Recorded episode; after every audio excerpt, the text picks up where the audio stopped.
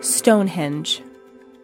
For years, the closest theories that anyone had as to how the stones of Stonehenge were transported ranged from Merlin using magic to aliens. Uses for Stonehenge ranged from ritual magic to a life size calendar, but researchers and archaeologists have recently discovered additional stones and monuments in the grounds around Stonehenge, which means that the still standing stones were merely a focal point amongst many more stones. This also gives a stronger hint that the stones were used as a calendar to track the sun for the purposes of keeping track of seasons for farming.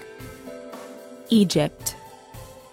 For a significant amount of time, researchers were giving man too little credit in the construction of the pyramids. For a time, scientists claimed that the pyramids were built with technology that was too advanced for the time period, which made the conspiracy theorists go nuts with thoughts of aliens giving the pharaohs space tools to build these massive structures. But in reality, ancient Egypt has proven to have the advanced technology, and the pyramids aren't built perfectly. In fact, the tools used to build the pyramids, like rope and counterbalancing, are time period appropriate, especially since it meant the pyramids were built over a period of 20 years.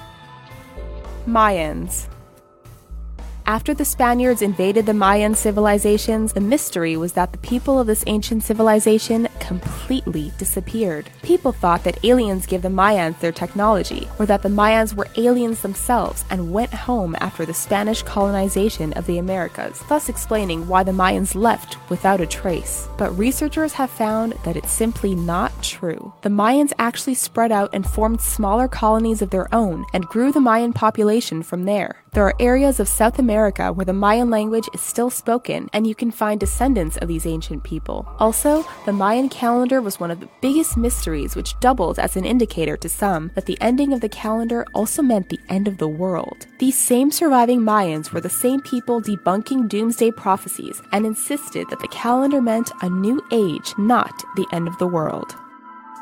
Terracotta Army after Chinese farmers discovered the massive terracotta army that made archaeological history, scientists and researchers had no idea how the thousands of clay soldiers were designed to protect the tomb of Emperor Qin Shi Huang, making it one of the biggest mysteries of ancient China. Initially, historians thought the soldiers were constructed in an assembly line fashion, but each warrior had its own specific feature. Historians then took photos of each warrior's ears, which are as unique as our fingerprints, and discovered that each warrior was based on a real life person.